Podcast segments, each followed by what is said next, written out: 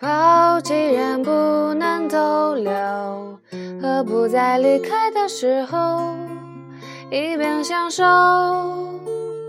一面泪流？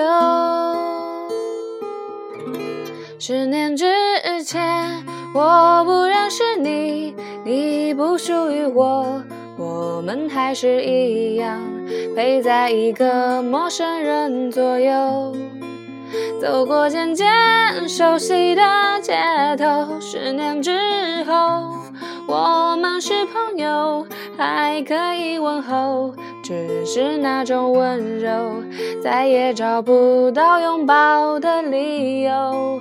情人最后难免沦为朋友。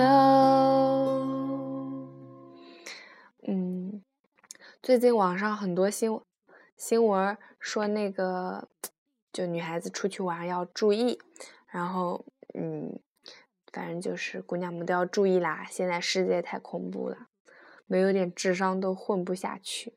今天嗓子不大好，所以要唱一首。悲伤的歌，而且只唱一小段，就是这么任性。就这样。